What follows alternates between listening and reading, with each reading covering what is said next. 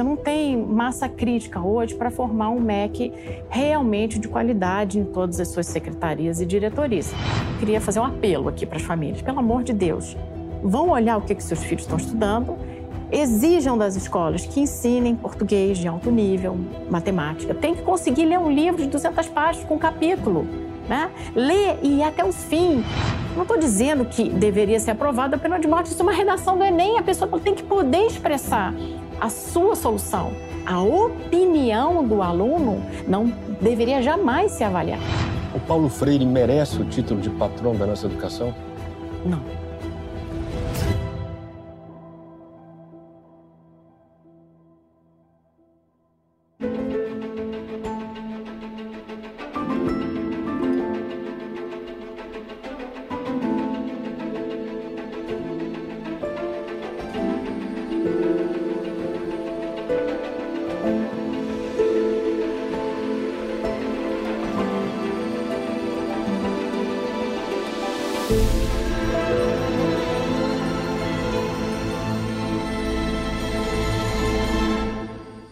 Contraponto de hoje, eu recebo a doutora em Política Educacional pela Universidade de São Paulo, que ocupou há dois anos a Secretaria de Educação Básica do Ministério da Educação.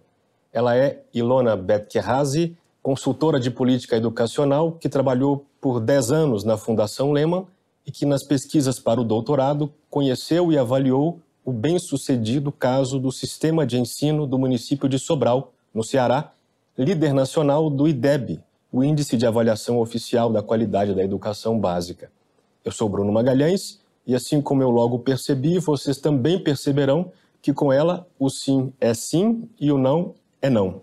Ilona, seja bem-vinda. Muito obrigada pelo convite. Vamos lá. Vamos lá. Você ocupou por 111 dias a Secretaria de Educação Básica há dois anos. E você disse, enquanto estava lá, que percebia que o MEC não trabalhava para o presidente Bolsonaro.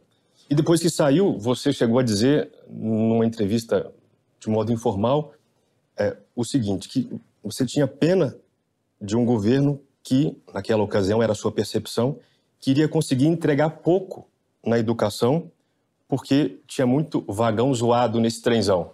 Queria entender o que você quis dizer com, com, com isso e se sua percepção mudou desde então.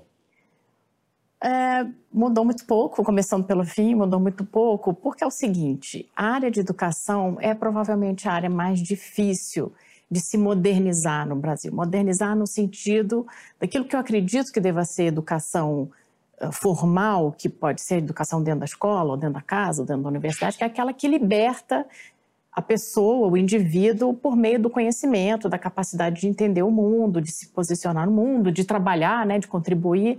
Então, é, a educação efetiva e eficaz é a que consegue fazer isso. A nossa não consegue e nunca conseguiu para todos, né? Nós já tivemos uma educação de qualidade para a elite, é, mas não é, para toda a população. Já tivemos quando? No, no, no, século passado, né?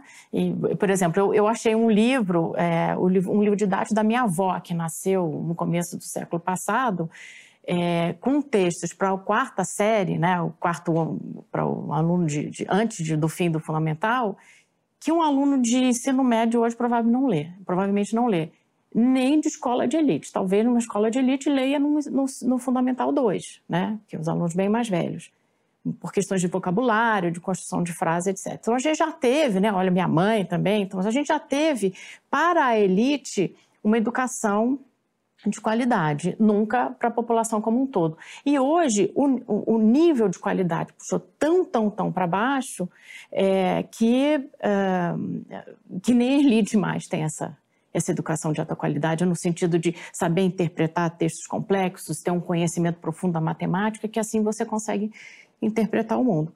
Então, o sistema foi todo o pouco que existiu foi todo carcomido por dentro. Você não tem massa crítica hoje para formar um MEC realmente de qualidade em todas as suas secretarias e diretorias. Tem alguns polos, né? Eu sempre cito o polo da Secretaria de Alfabetização é, lá do MEC, que é conduzida pelo professor Carlos Nardalim, que está conseguindo fazer um trabalho excepcional de padrão internacional. Muito pouco conhecido, muito pouco reportado, porque, enfim, a grande imprensa não interessa divulgar esse tipo de ação. Mas é pela primeira vez é, na história do Brasil, até porque, mesmo quando existia educação de qualidade para uma elite, a gente não tinha incorporação da ciência cognitiva, né, que analisa como é que as pessoas aprendem a partir do cérebro. É uma, são, são pesquisas recentes, das últimas três décadas. Então, esse, essa, a Secretaria de, de Alfabetização incorporou é, o que tem de mais recente de ciência cognitiva para os seus programas e ações. Né? Então, eu digo com segurança que é a primeira vez no Brasil que a gente tem programas de tão boa qualidade para a alfabetização. Mas isso, infelizmente, é, não, não, se reflete, é, por exemplo, na Secretaria de Educação Básica, que é do, do, MEC, uma secretaria grande, com interesse para a educação básica, então, para a educação básica é a maior é, secretaria, é, e que, tem, e que formaria, né, ou daria uma contribuição do governo federal para formar é, os alunos mais jovens, né, que é a base da sociedade para depois ir para o ensino superior ou para as médias, etc. Então, não há massa crítica. A resposta mais objetiva a essa questão de, do, do vagão zoado é porque as, os cargos estão lá ocupados, as pessoas estão lá trabalhando, mas com capacidade para produzir programas, normativas, enfim, fazer o trabalho que o Ministério da Educação precisa fazer, você não tem a massa crítica que consiga tocar o Ministério da Educação, como eu, eu acredito que o presidente Bolsonaro uh, deseja, ou aquilo que ele manifestou é, ao longo da sua vida, e inclusive na, é, na gestão, né, a preocupação dele com a alfabetização em si e com a melhoria do Brasil no PISA, que é uma, uma forma de você dizer que o Brasil precisa alcançar padrões internacionais. Então, eu não vejo isso acontecendo no MEC, é muito difícil. Lá mesmo, eu dentro da secretaria, com algum poder de comando, mesmo era muito difícil até para montar a equipe. Mesmo quando eu achava uma pessoa, houve questões que dificultaram eu trazer gente para dentro, por questões internas. Né? A máquina é, trabalha contra, em muitos casos. Mas eu acho que, da minha saída para cá, melhorou bastante. Né? Mas ainda assim, o MEC poderia ter feito mais coisa. Nós vamos voltar a falar sobre o MEC. Eu queria entender como é que você foi parar no ramo da educação. Olha, foi um certo acaso combinado com a minha vontade. Né? Eu, quando fui fazer vestibular, eu quis fazer pedagogia, minha mãe me dissuadiu, porque ela falou assim, isso aí é profissão, espera marido, não sei o que, não sei o que lá, não faço isso não. Espera marido? é. E, mas eu tinha essa, essa, esse desejo, assim, digamos assim, de servir a população, né? Tinha essa vontade mas eu realmente só comecei a trabalhar com educação quando eu fui para a Fundação Estudar em 96. A Fundação Estudar é uma fundação é, patrocinada por empresários, né, principalmente Jorge Paulo Lema, os, os, dois sócios principais dele, Carlos Alberto Sicupira e Marcel Teles, que concede bolsas de estudos para, para uh, potenciais jovens, né? Uh, jovens profissionais estão fazendo MBA principalmente, agora ampliou um pouco, mas que vão estudar fora é, e que são realmente potenciais, a pessoa que, que tem uma boa educação no Brasil e que sai para fazer uma pós-graduação fora, no fundo é a formação da elite brasileira. Né? Então, era, era esse o objetivo, conceder essas bolsas para contribuir para a formação de uma elite, é, uma elite intelectual brasileira, com o poder, né? acho que é claro, acho que para todo mundo, que você, você ao, ao prover essas bolsas, você acaba é, tendo o que a gente chamava, né, até internamente, de Golden é, Address Book, né, uma agenda de telefones dourada com, de pessoas influentes, e se, o que se mostrou verdadeiro. Né? Muitas dessas pessoas ocupam é, cargos proeminentes em, em vários setores da, brasileiros e até internacionalmente. Então, eu, em 96, eu fui trabalhar na Fundação Estudar, depois, em 99 um, um, desses sócios, né, o Marcel Teles, criou a sua própria fundação, porque ele tinha um certo assim, desconforto que a fundação estudar dava bolsa para gente que não precisava e ele queria dar bolsa para gente que precisava. Então, aí eu entrei mais, digamos assim, dentro da sala de aula, né, em 99. E aí, em 2000, final de 2001 ou início de 2002, mais ou menos, aí o próprio Jorge Paulo quis fazer uma fundação que era só dele, né, não era com os outros sócios, para é, melhorar a qualidade da educação brasileira. Então, havia esse desejo de melhorar a qualidade é, da educação brasileira, que depois, aos poucos, foi se transformando em outras ações, né? Assim, a questão do poder aí começou né, se desenvolver, né? Porque se você começa a trabalhar com educação, você começa a ver oportunidades também de exercício de poder, né? No fundo, todo mundo vê isso, né? É, você acaba controlando a mente das pessoas, né? Como, controlando como as pessoas pensam. Então, é, aí o desejo de melhorar a qualidade da educação foi se transformando mais numa ação é, de, de muito de lobby, né, de, de mudar as políticas públicas, etc. E aí a gente se desentendeu e eu acabei tomando outro rumo. Né? E você tinha uma resistência inicial a trabalhar dentro do poder público e você venceu essa resistência quando aceitou o convite para assumir a secretaria. Como é que foi isso? Foi olhar para o quadro quadro ficou claro para mim no, no, começo da pandemia, que eu sempre fui dizendo não, né? Eu já tinha recebido outras indicações, não convites formais, mas outras indicações para trabalhar no governo Bolsonaro. E quando eu vi a armação que vinha para derrubar o governo, eu falei, gente, eu vou fazer alguma coisa. E sinalizei que eu poderia ir para o governo e fui. Pela sua experiência, é, não só no MEC, mas também no MEC, qual que é o maior problema da educação brasileira do ponto de vista do poder público como gestor e criador de políticas públicas é, eu vou dar duas opções, talvez haja mais aí, é a falta de material humano qualificado, ou seja, uma certa incompetência das pessoas, ou é um certo viés, algum interesse desviado que impede que as pessoas trilhem o caminho, o caminho correto, o caminho adequado? São os dois combinados, né? Você tem uma ação deliberada de carcomer o sistema por dentro, e aí isso carcomeu a capacidade profissional de todo o setor. Né? É, então, e, e, tem uma outra questão também, que é a falta de cultura da elite brasileira de, de com a preocupação do, do conhecimento das, das, próximas gerações, da própria elite. Né? Isso havia, né, quando a gente pensa, sei lá, como você tem o caso da minha avó, né, havia antigamente uma preocupação com uma cultura sólida que desse às pessoas capacidade até de dominar o, né, o, o poder, etc. Então havia realmente dentro da elite essa, essa preocupação que foi sendo também carcomida, porque a elite de certa maneira puxava para cima o sistema de alguma forma. Hoje nem esse drive a gente tem. Né? Então, eu, eu estou acompanhando escolas de elite, algumas totalmente nas trevas, achando o máximo o politicamente correto como a, a principal matéria-prima de, de, de, trabalho pedagógico dentro das escolas, mas já algumas escolas acordando e dizendo: meu Deus do céu, agora para onde que a gente vai? Né?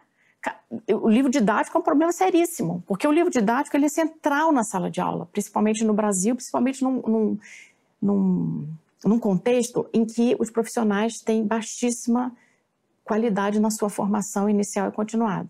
Então, o livro didático de qualidade, ele puxa o sistema para cima. Essa foi a estratégia de vários países desenvolvidos que conseguiram melhorar os seus resultados. Né? Estabeleceram um currículo, começou lá principalmente com países asiáticos, que estabeleceram currículos muito claros e muito ambiciosos, estava claro para eles que não tinha é, formação, né? quer dizer, os professores não tinham formação para acompanhar aquele, aquele movimento curricular. Então, os livros didáticos feitos por uma elite, digamos assim, que conhecia, né, sabia como ensinar, foram para a sala de aula. E esses próprios livros didáticos servem como formação, num primeiro momento. Essa estratégia, ela, ela é comum a vários países desenvolvidos, né? É, e também não tão desenvolvidos. Cuba também usou essa estratégia. Eles sabiam, por exemplo, Cuba tinha um sistema de, de videotape em sala de aula. Né? Eles queriam alfabetizar a população inteira, não tinha professor para fazer esse processo de alfabetização de forma competente, alfabetização e, e decorrências, né? É para uma educação elementar, pelo menos. E eles levaram com, com vídeo cassete para dentro da sala de aula. Então, num primeiro momento em que você quer dar um salto, o livro didático é essencial. E o livro didático no Brasil é uma catástrofe. Houve, uma das coisas que a gente conseguiu fazer no MEC foi melhorar a qualidade de dois editais, de pré-escola e de Fundamental 1. Mas o resto Teve bons resultados? Já é possível Ainda aferir isso? Não dá para ver, não dá para ver, porque os livros da educação infantil estão entrando no mercado agora, Fundamental 1 é, entram no ano que vem. Não, enfim, entram para o mercado editorial normal, né? Então, eles entram é, em sequência, né? Então, entra primeiro para as escolas públicas e depois as editoras replicam para o mercado comum, mas estão entrando no mercado agora, entre esse ano e o próximo. Fala um pouco sobre o caso Sobral, município do Ceará que despontou aí com índices elevados no, no IDEB, né? Ele, ele, esteve em algum momento em milésimo, tricentésimo, sexagésimo sexto e chegou em primeiro lugar, não sei se ainda hoje está, mas por vários anos ficou em primeiro lugar né, nesse índice tão, tão importante para a educação brasileira. Você contribuiu de algum modo para isso? Não sei em que ponto você entrou nesse processo aí. Você ajudou a fazer o currículo das escolas, alguma coisa assim, e estudou isso no seu doutorado. Pergunta é, quem que é o pai dessa criança? Não sou eu, não tem nada a ver com sucesso. Sim, não, sim, eu vou, sim, eu vou contar eu sei que não é, mas você teve uma intervençãozinha lá. É, é eu, vou, eu, vou, contar um pouco da história da minha tese no doutorado é, para explicar como é que eu cheguei lá, né? É, eu estudo eficácia escolar, é, existe um, um, uma, uma linha de, é, de estudo, né, uma linha é, teórica e prática, né, de estudo de campo também, aliás, principalmente começou com o estudo de campo, que chama de eficácia escolar. Essa linha é dos anos 70, mais ou menos. Tá? Aqui no Brasil, essa linha foi atacada de tal forma pela esquerda que ela nem prosperou no Brasil. Tá? Então, eu comecei a estudar, esse era o foco do meu projeto de doutorado. Eu ia fazer uma análise de comparação é, entre o Brasil, políticas públicas que um, contribuem para a eficácia escolar, ou seja, aquela escola que educa todo mundo num nível alto. Né? É, eu ia comparar alguns países, Brasil e alguns países.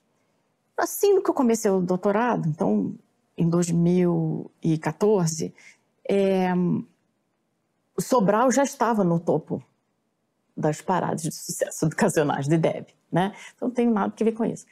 Só que aí, em 2015, eu fui convidada para escrever um novo currículo, convidada para fazer parte da equipe para escrever um novo currículo de Sobral. Quando eu cheguei em Sobral, que eu achava, eu também era do grupo que achava que ali tinha alguma coisa de esquisito. É alguma treta, né? né? Já vou explicar, não tem. é, eu fiquei abismada. Eu falei, gente, isso aqui é eficácia escolar materializada na realidade da pobreza brasileira. Eu tenho que estudar esse caso. Tá? Eu até abro um parêntese, porque quando eu anunciei no meu grupo de pesquisa na USP, então já não foi fácil me aceitar eu, né? Euzinha aqui, lá na USP, né? Quando eu anunciei para o grupo é, de pesquisa, né, que a gente faz parte quando entra no doutorado, que eu ia estudar o caso Sobral, eles quase me mataram. Porque Sobral era tido como um caso é, digamos assim, neoliberal. Né? Eficientista né? demais, é, né? é, gerencialista, essas coisas assim, né? Esses nomes que hoje em dia virou negacionista, nazista, etc. Mas naquela época ainda estava no neoliberal e no, no, no gerencialista, né?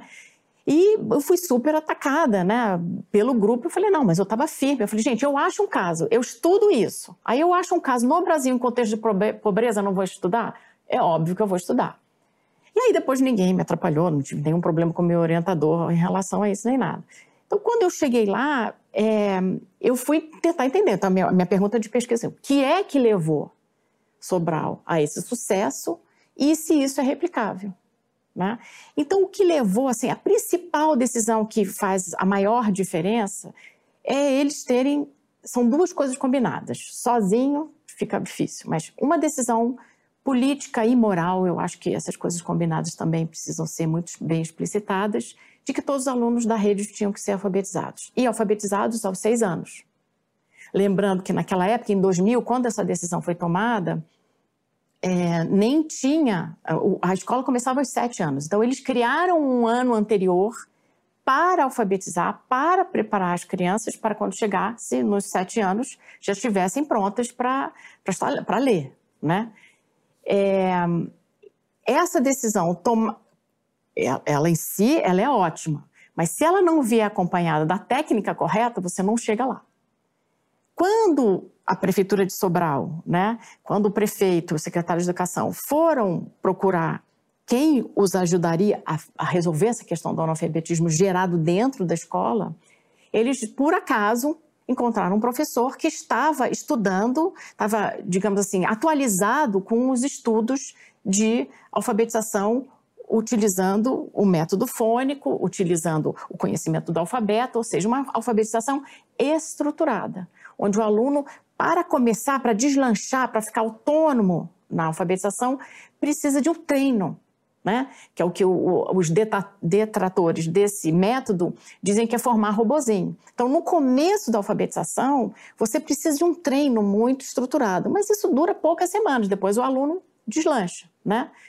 E então, essa combinação da decisão moral de alfabetizar, que o Brasil ainda não tem, né, nos seus instrumentos institucionalizados, né, com o método correto, que o Brasil até já tem pelas ações da CEALF, né, principalmente, é, isso pois os alunos foram alfabetizados rapidamente. Né? Aí, por cima, veio o bônus, que era o que é, o método não era obrigatório quando, quando ele, ele entrou né, na, na rede.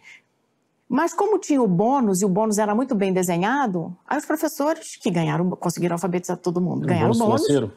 Bônus financeiro, substancial e bem desenhado. Né? Não, não, só o bônus, né? Precisa do desenho para o bônus ser efetivo em termos de mudar a atitude.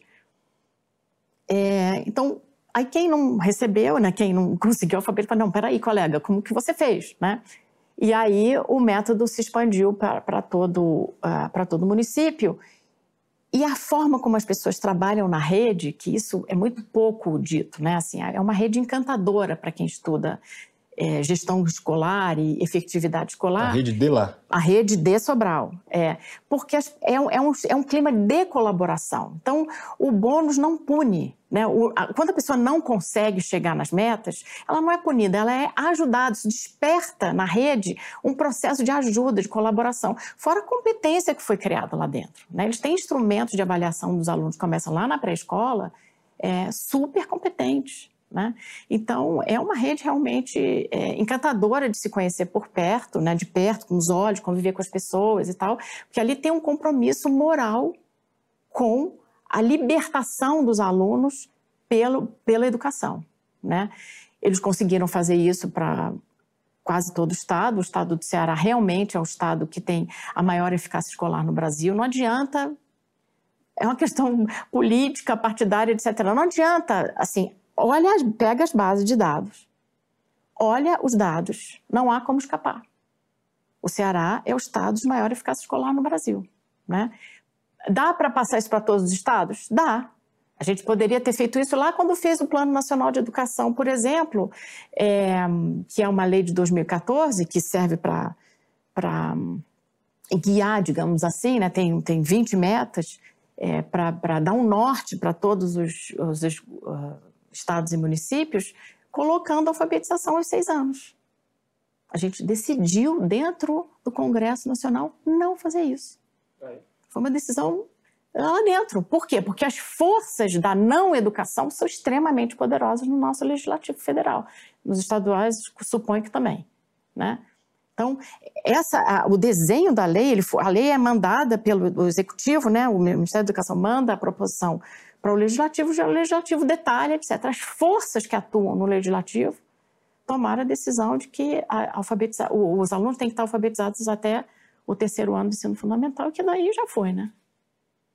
Mas na, naquela ocasião, na época em que você defendeu, a sua tese, me parece que a sua conclusão era um pouco mais pessimista, de que não era possível Sim. sobralizar o Brasil. Foi, por foi. Quê? Por quê? Foi porque o custo político para tomar esta decisão de alfabetizar os seis anos, isso que eu estou relatando a questão ah, perfeito. Do... Então, tecnicamente é viável porque ser humano é ser humano. Mas, Sim. no contexto brasileiro, você... Os brasileiros têm capacidade cerebral, ah, e por isso que Sobral é tão importante num contexto de pobreza, onde você não acha que você vai encontrar todo mundo alfabetizado logo no início da, do, da, da, educação fundamental, do ensino fundamental, você encontra.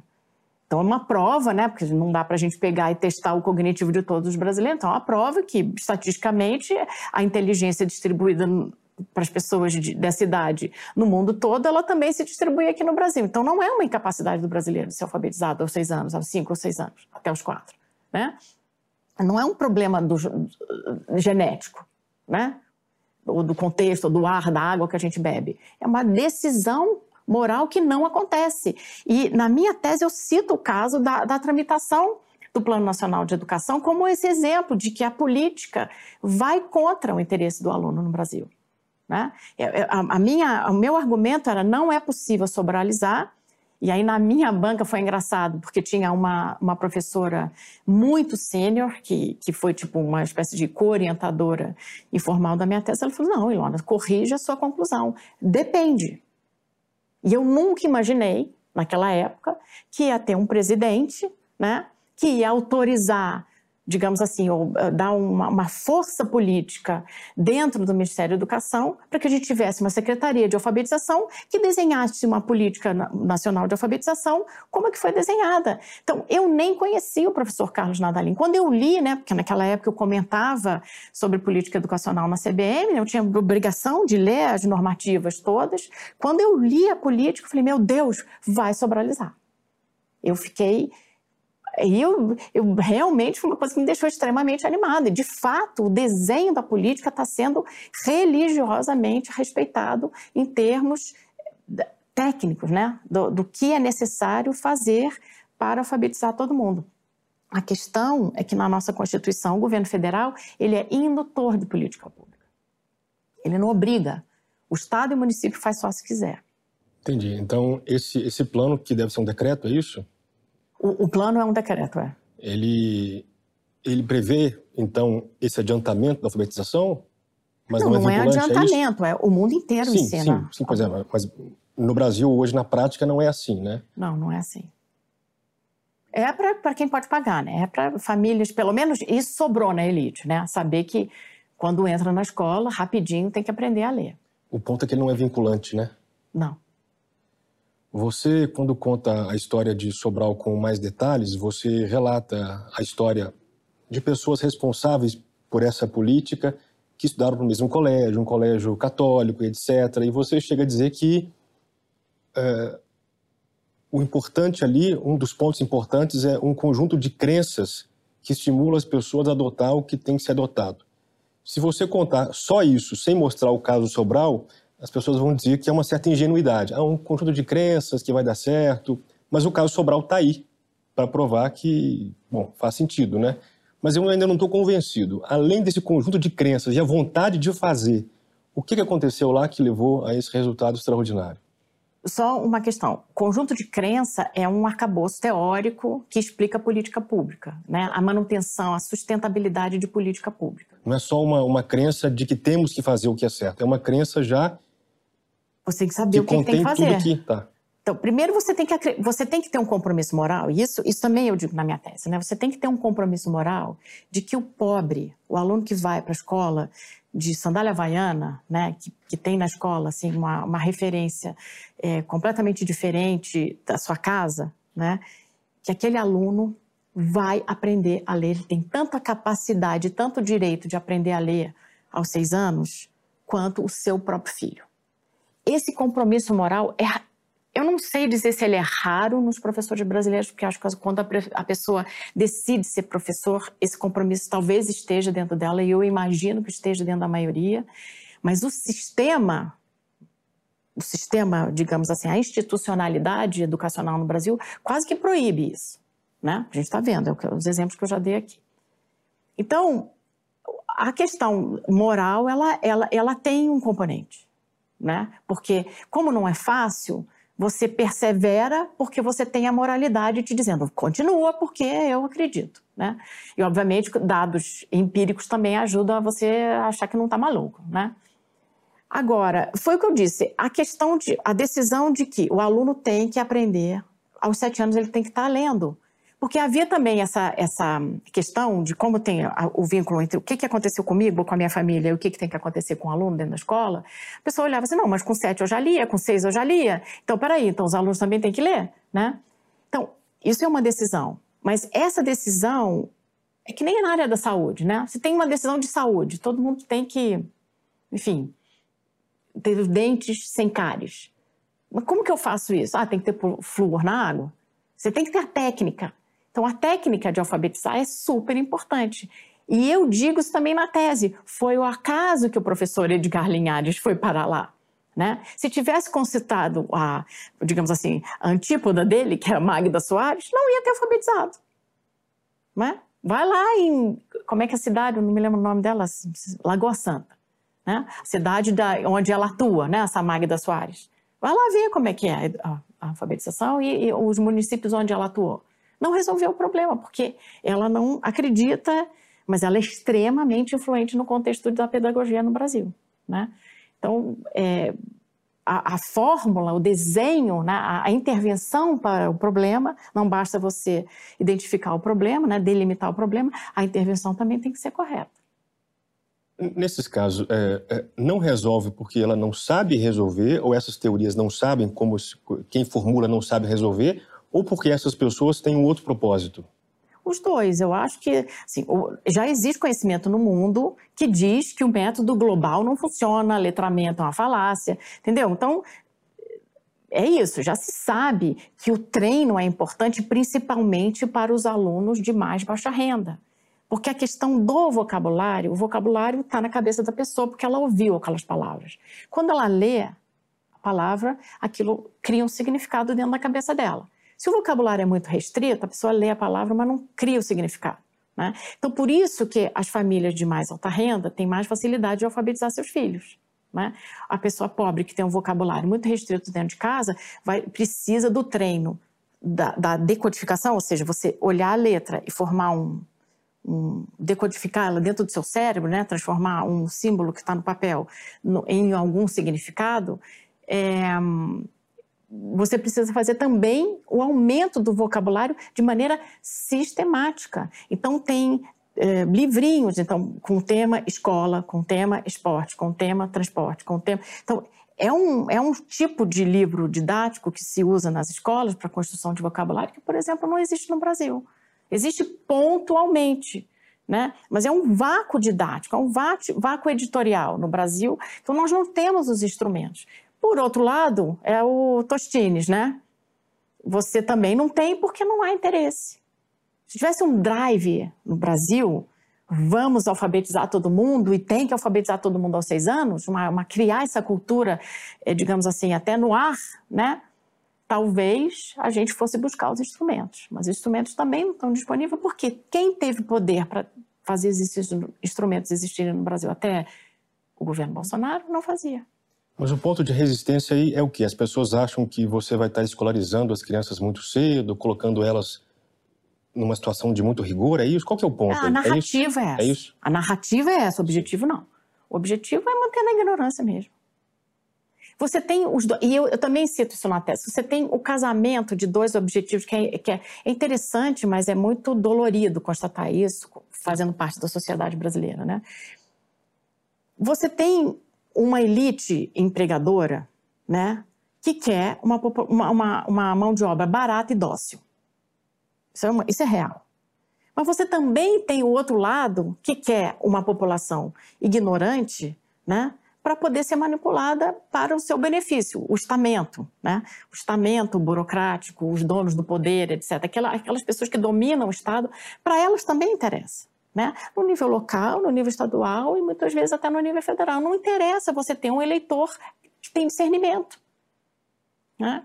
Então, casou, infelizmente no Brasil, casaram os dois interesses opostos. Né? E aí a gente não tem drive. Nós não temos drive no Brasil para melhorar a qualidade. E ainda tem a questão da própria elite cultural, intelectual, econômica, que já não liga também. Tá, liga se o aluno tiver lendo, escrevendo, tal, o basicão.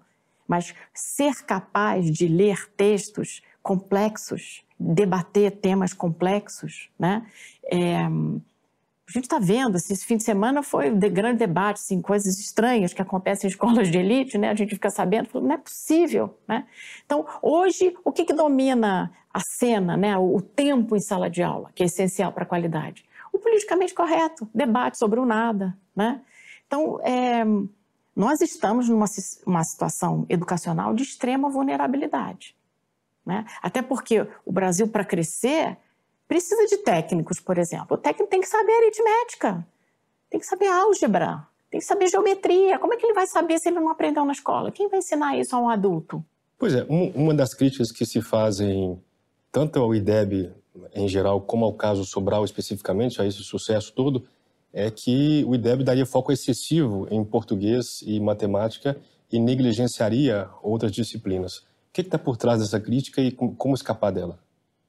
Quanto mais você bagunça o sistema, você fala, é tudo, o tudo não, é, é nada também. Né? Então, na educação, tudo é nada.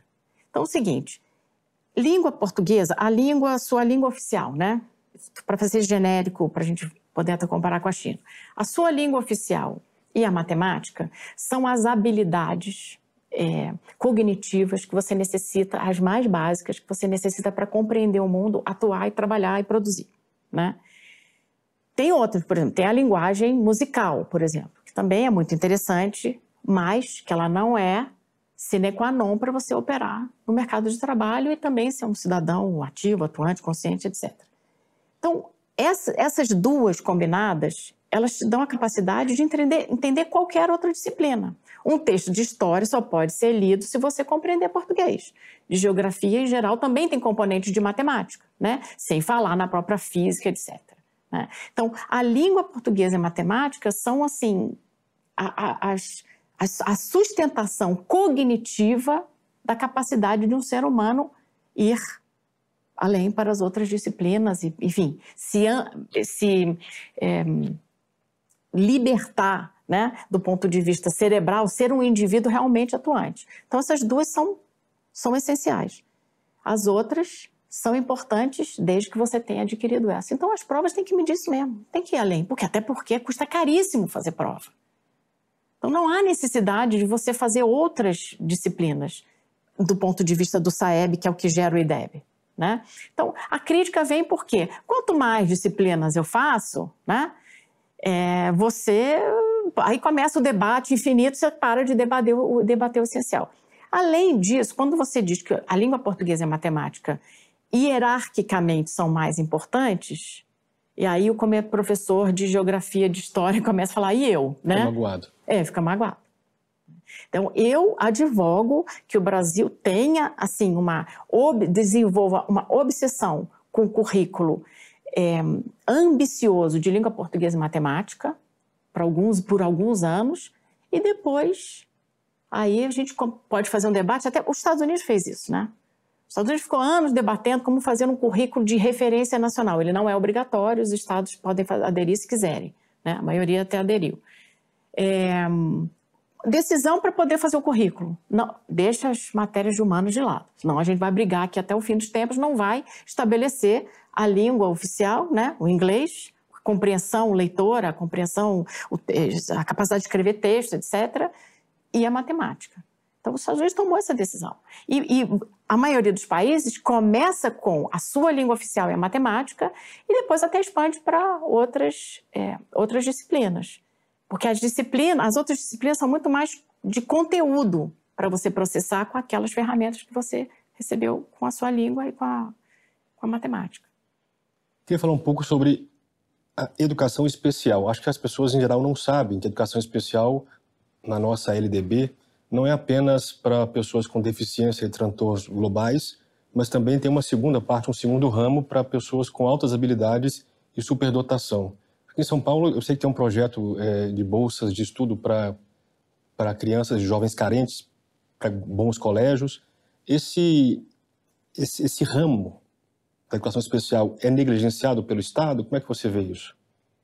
Olha, não é fácil. Existe um negligenciado, talvez não seja a palavra. Quer dizer, existem normativas e existe uma pressão imensa dos sindicatos para manter as crianças com todo o espectro né? desde as dificuldades cognitivas até as, as, a superdotação né, cognitiva, é, que não necessariamente facilita a dinâmica de sala de aula, manter essas pessoas dentro do sistema, né, dentro da sala de aula regular. Na minha visão, isso é uma questão puramente sindical. Né? Porque como quanto mais gente na sala de aula, mais empregados você tem, mais poderoso é o sindicato daquele, daquela categoria. Né? Então, é, você pode, para o aluno, a decisão é individual. Né? Então, há alunos que vão pela questão que ele manifestar cognitiva, que é melhor ele estar numa sala de aula regular. Há alunos que não. Ou alunos que podem passar uma parte do dia numa sala regular e outra parte numa PAI ou num, numa, numa, numa sala de aula ou numa escola ou numa instituição que puxe para os talentos que ele tem. Isso deveria ser uma decisão honesta e individualizada, tendo em vista o interesse do aluno. Mas como a gente já sabe, o interesse do aluno é o último a ser atendido assim no ambiente educacional, é, onde o Estado domina, né? Porque, como mais uma vez, o estamento toma conta, né? Então, a gente teve, inclusive, o, o MEC editou um decreto para a Política Nacional de Educação Especial que está parado no Supremo. Porque o que acontecia? Houve a introdução justamente dessa, desse mecanismo de uma decisão particularizada, tendo em vista o interesse e as dificuldades ou as facilidades de cada aluno, né? E também nesse decreto dizia vamos estudar mais. Né? Então, o decreto previa vamos ter grupos de estudo, vamos ter pesquisa para saber o que, que é melhor para cada tipo de aluno. Esse decreto está lá no Supremo. Por quê? Tá parado porque foi contestado. Foi contestado por quem? Pelos representantes do legislativo que, que são ligados ao sindicato, aos interesses sindicais. Você faz uma você faz menção à diferença das reformas de qualidade e reformas de acesso, que eu achei muito interessante. Não sei se, se foi você quem concebeu isso ou não, mas enfim, isso é uma grande chave, me parece, para entender o que se passa na educação do Brasil, no Brasil hoje. É, por que, que a gente negligencia tanto as reformas de qualidade e dá tanta ênfase às reformas de acesso? O que está por trás disso? Isso é uma citação que eu faço na minha. Eu, eu cito um, um, estudo, né, numa, um artigo, na verdade, de um, de um autor que me fugiu o nome agora, se não me engano é Cotrales, que, é, que, que, diz isso, né? Ele trabalhou no Banco Mundial, escreveu um artigo sobre isso falou assim, olha, é muito mais fácil você fazer reforma de acesso, porque o acesso, mais matrícula, mais material, mais gasto, todo mundo fica feliz, né? Então, quando eu gasto mais, eu não crio atrito político. Agora, quando eu digo, olha, professor, você não pode faltar, o tempo de sala de aula é sagrado, você tem que dar aula, né? É, e o aluno tem que ser alfabetizado aos seis anos e aprender a somar a fração também aos seis anos, né? Com notação matemática. Aí você põe o professor para trabalhar mais, você tem um instrumento muito específico de cobrança, porque peraí, então o aluno não está alfabetizado, peraí, ele não sabe somar a fração. Vamos conversar aqui, professor, não necessariamente punindo, mas você chama o pessoal, né, para conversar. Aí isso cria um problema, né? Aí cria o atrito político, aí ninguém quer fazer. Porque é, eu, eu, eu repito isso assim, é, até cansar, né? É, o, o, custo político da qualidade educacional, dado o contexto brasileiro, é infinito, é impagável. E, e, aí eu tenho que fazer a ponte com o Bolsonaro, que como, como eu acho que ele já chutou a lata no custo político para uma centena de assuntos, também ele é capaz, ele é capaz de bancar uma política nacional de alfabetização, ele é capaz de bancar uma, uma política nacional de inclusão, né? Que aí o como assim vai parar no Supremo? Como assim um edital de livro de, de fundamental vai parar lá no Supremo? Né? Então, por quê? Porque tem alguém que está incomodando muito. Né? Não, é, não foi ele que escreveu, mas foi ele que deu aval para toda a cadeia funcionar de forma que, esses, que essas normativas aparecessem. Né? Então, é, é, importante, e eu digo isso também na minha tese, porque eu, eu tive que recorrer a uma série de diferentes de, de correntes teóricas para poder explicar sobre algo que é um caso difícil de explicar, ele tem essas várias vertentes, é, que é o, o empreendedor de política pública. É aquela pessoa que viu lá atrás um programa, um problema, delimitou um problema, mais ou menos tem noção da solução, né? E aí, é, quando ele chega no poder, ele implementa aquela solução. Então, eu me lembro do, do, do, presidente Bolsonaro dizendo: e a cartilha que eu usei lá na alfabetização, é, o caminho suave? Lembro dele, acho que ele na campanha, não sei se ele levantou a cartilha, etc., que ele, ele falava sobre isso. Ele tinha noção de que tem um problema gravíssimo na alfabetização e que tinha uma cartilha que funcionou para ele. Né? Então, cadê esse mecanismo que funcionou para mim e agora os meninos estão analfabetos? Né? Então, estar preocupado em, digamos assim, incinerar capital político para fazer acontecer uma educação de qualidade é um requisito para que essa é, política aconteça. No Brasil, ela deveria estar acontecendo por iniciativa dos, dos estados e dos municípios. Mas como ela não acontece, o MEC tem que induzir. Você disse em algum momento, em algum, alguma entrevista que deu há, há meses, que, na sua opinião, a educação no Brasil não mudará de baixo para cima. Achei curiosa essa, essa sua opinião, porque me parece que o caso Sobral, embora envolva, claro, o município, envolva pessoas do poder público, me parece um caso de educação que mudou de baixo para cima, quer dizer, de pessoas que estavam ali, a princípio, fora do governo, tinham uma mentalidade de fazer a coisa certa e foram ganhando espaço no governo. E, ou seja, não importa o que Brasília está fazendo, vamos fazer o que tem que ser feito aqui. Isso não é um exemplo de educação que deu certo de baixo para cima? Sim, por isso que eu estudei. Mas, primeiro, as pessoas estavam dentro do governo. Quem tomou a decisão foi o prefeito, o secretário de Educação, lá no ano 2000. Né? Então, houve esse desconforto, a pessoa tinha um poder para resolver, bom, delimitou o problema, vou atrás da solução, implemento a solução e vejo como ela reage. Né? Então, houve esse mecanismo, que é um mecanismo mais do que descrito de implementação de política pública, mas é o que era a minha pergunta: dá para sobralizar para além do Estado do Ceará? Porque o Estado do Ceará foi, de certa forma, sobralizado. Né? Os instrumentos de, de convencer as pessoas em todos os municípios, porque deixa eu dar um passinho para trás aqui e explicar como é que funciona a educação no Brasil. Nós temos três níveis. Então, nós temos o governo federal, que, excetuando a rede Pedro II, não tem escola, não opera a rede de escola, tá? Na educação básica, opera no ensino superior. Nós temos os estados, que são responsáveis é, constitucionalmente, apesar de terem, às vezes, escolas de outros níveis, mas a Constituição diz que são os estados que são responsáveis pelo ensino médio. Depois nós temos o município, que são responsáveis pela educação infantil, Fundamental 1 e Fundamental 2. Mesmo que possa ter um pouquinho bagunçado no meio, a regra é essa. Tá? Então, o que, que o governo federal faz? É, é tem ação supletiva e técnica. Então, você pode ajudar financeiramente os, os entes subnacionais, que são estados e municípios, e pode é, fazer capacitação técnica, é, trazer normativas, avaliar. A avaliação. E deve, né? É, é o que está escrito na, na, Constituição. Então, por exemplo, um sistema nacional de, de, avaliação funciona como uma agência de regulatória. Peraí, deixa eu ver se está todo mundo funcionando, trabalhando direitinho. Né?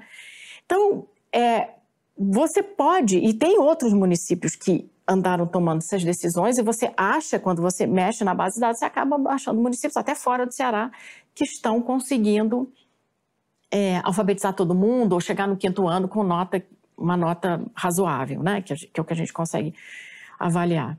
É, sistemático mesmo, foi como eu já disse, é só o estado do Ceará. Os outros estados não fazem por quê? Né? Quando a gente vai olhar, tem, uma, tem um mecanismo muito interessante é, esse fim de semana eu tive no Rio Grande do Sul mostrando o que, que alguns estados fazem para aumentar o IDEB, né? Fora você correção de fluxo, porque o IDEB é um misto de nota com fluxo, né? Nota e quantidade de gente que passou de ano. É, vão olhar só as notas, né? Só a nota do aluno na prova, tirando o fluxo, né? O que que um prefeito, um governador, é, um diretor de escola faz para aumentar a sua nota? no dia da prova, deixa os alunos de pior desempenho de lado. Né? Como a portaria para reportar o IDEB diz que para reportar o IDEB 80% dos alunos tem que fazer a prova, no mínimo, né? Adivinha quem é o 20% que não faz a prova? Que fica em casa? Fica em casa, vai fazer passeio. Cruel isso aí. Né? Os alunos de pior desempenho. Então, é uma maneira de você melhorar a sua nota dessa forma, né? Então a gente vê todo tipo de coisa acontecendo, né? E aí eu contei para os gaúchos esse fim de semana que o, o estado que tem pior presença na prova é o Rio Grande do Sul e o melhor continua sendo o Ceará. Então as notas do Ceará são mais fidedignas do que as notas do Rio Grande do Sul. Então, até isso, quer dizer, até essas firulas técnicas a gente precisa saber para poder é, palpitar e comentar a política educacional brasileira. Então, o custo político local de um prefeito, vou alfabetizar todo mundo, brigar com o sindicato, né? Pior para um governador, porque o sindicato em nível estadual é muito mais poderoso.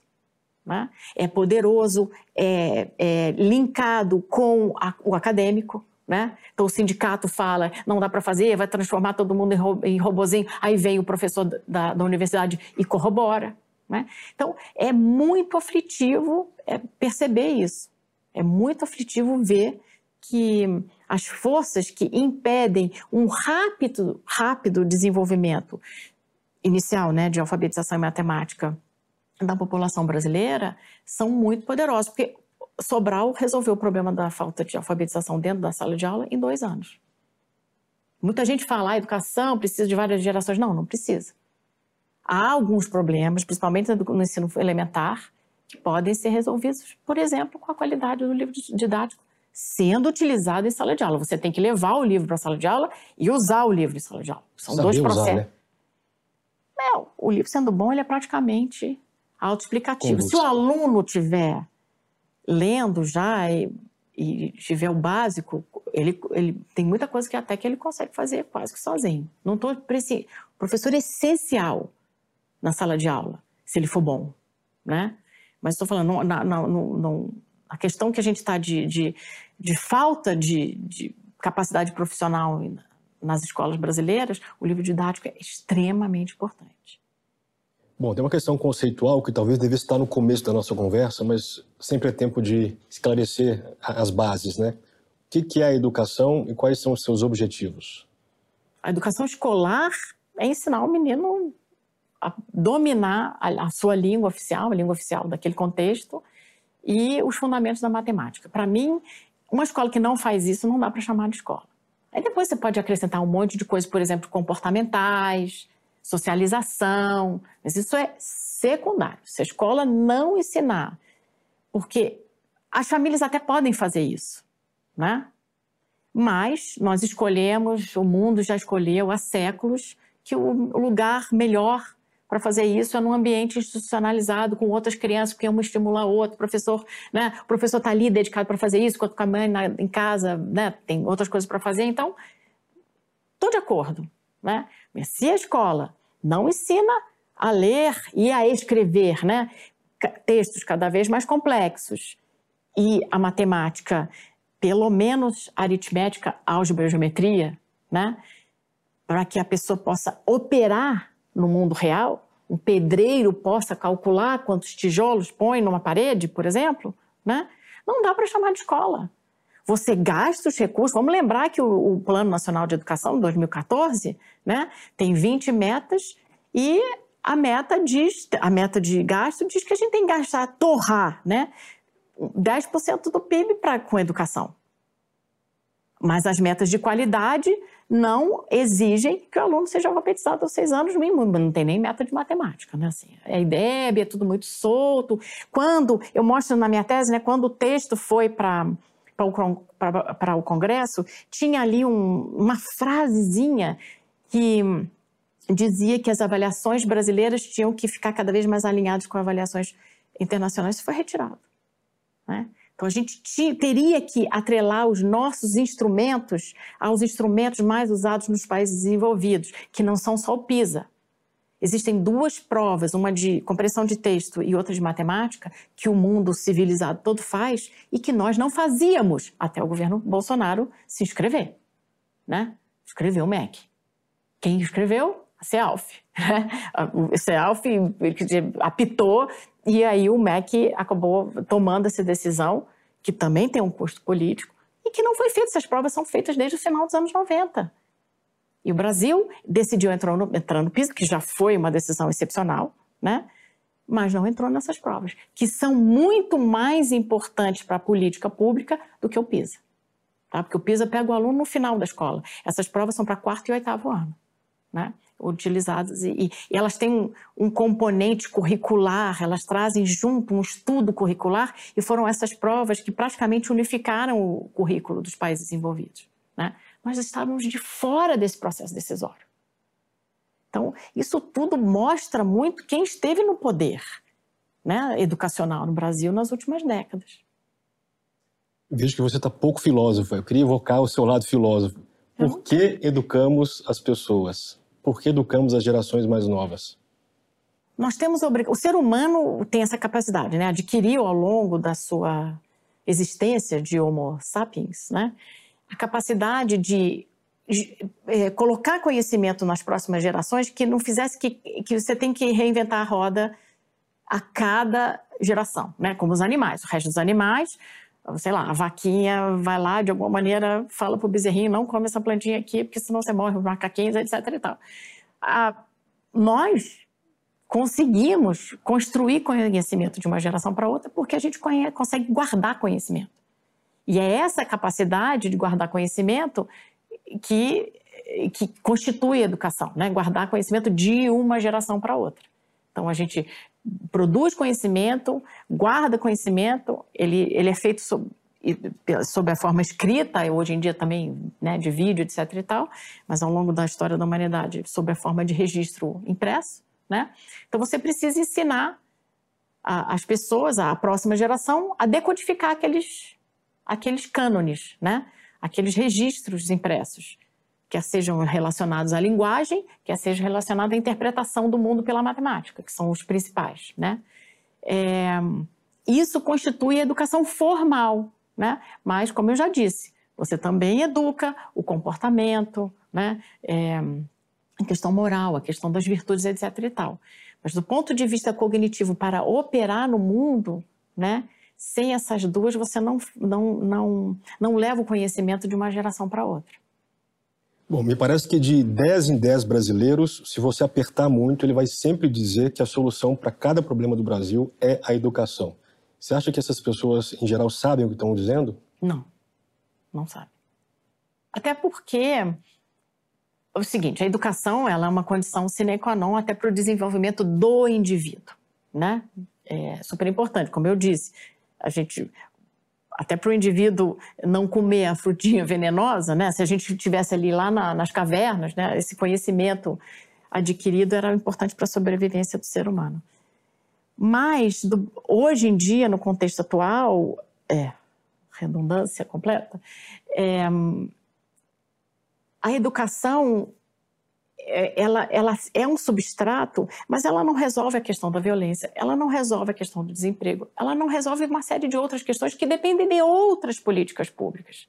A questão da violência tem todo um desenho de política pública para resolver. A pessoa, vamos pensar aqui do ponto de vista do indivíduo, a pessoa pode ter um PhD em qualquer coisa que seja, se ela for um potencial assassino ou um potencial ladrão, ela vai exercer esse potencial. Né? Se não houver no entorno dela alguma política pública que a impeça moralmente ou objetivamente de cometer um crime. Né? Mesma coisa para todas as outras políticas. Desemprego é a mesma coisa. Se você não tiver uma política fiscal, econômica, etc., que faça a economia girarem, que propicie o empreendedorismo, né, a circulação de livre circulação de mercadorias, de pessoas, né? A pandemia está aí para mostrar né? O mundo todo de gente educada, as pessoas ficarem em casa, parar de trabalhar, pode ter educação à vontade. Se você não consegue produzir, circular é, mercadoria, a economia não funciona.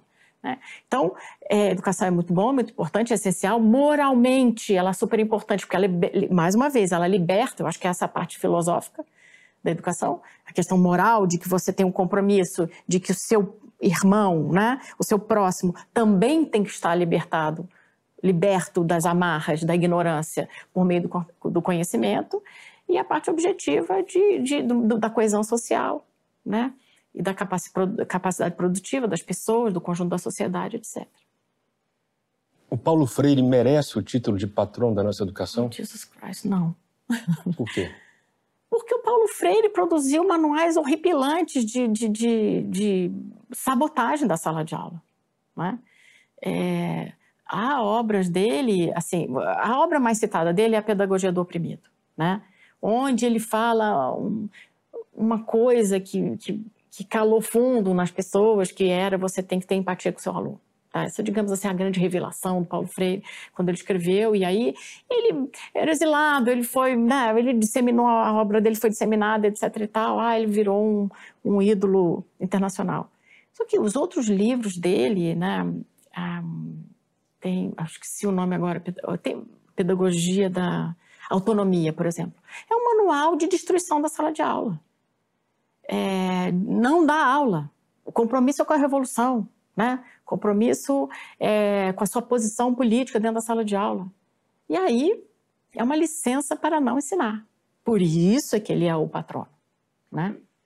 Ele, é muito citado em estudos internacionais. Por que, que ele é tão citado é, assim? Qual é, o, é, é a pedagogia do oprimido. É. é. esse, esse, esse mecanismo, digamos assim, que ele colocou no livro, que você tinha a questão da educação bancária, né, uma definição de que o professor transmite o seu conhecimento para o aluno, né, uma, uma questão hierárquica dentro da sala de aula, e também a questão de você ter a empatia com o aluno, a compaixão com o aluno. Acho que foram esses dois conceitos que, que compraram a, a, cabeça, a mentalidade das pessoas que gostaram, digamos assim, dessa definição. Mas para por aí. Né? Essa é a obra mais citada dele, o resto não.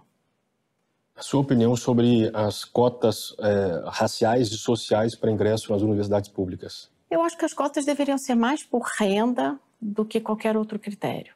Né? Porque o que impede a, a pessoa de de progredir, aí a gente de progredir na escola a ponto de ser competitiva para uma vaga na universidade ou onde quer que seja, né, que dependa da capacidade cognitiva dela, é muito relacionada com a renda da família, porque essa questão de começa lá com vocabulário pobre e vai é, dificultando a vida do, do aluno durante toda a sua trajetória.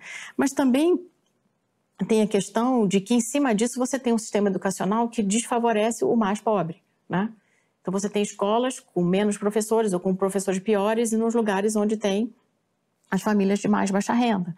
As dificuldades da família também, de que o filho vá todo dia para a escola, né? Às vezes a pessoa não tem nem dinheiro para passagem, ou mesmo que tenha passe, são questões familiares. Então, você tem uma dificuldade maior nas famílias de baixa renda de que a pessoa progrida na vida escolar do que em, em outros níveis mais altos de renda. E quando a gente olha as bases de dados, isso está tudo lá, né?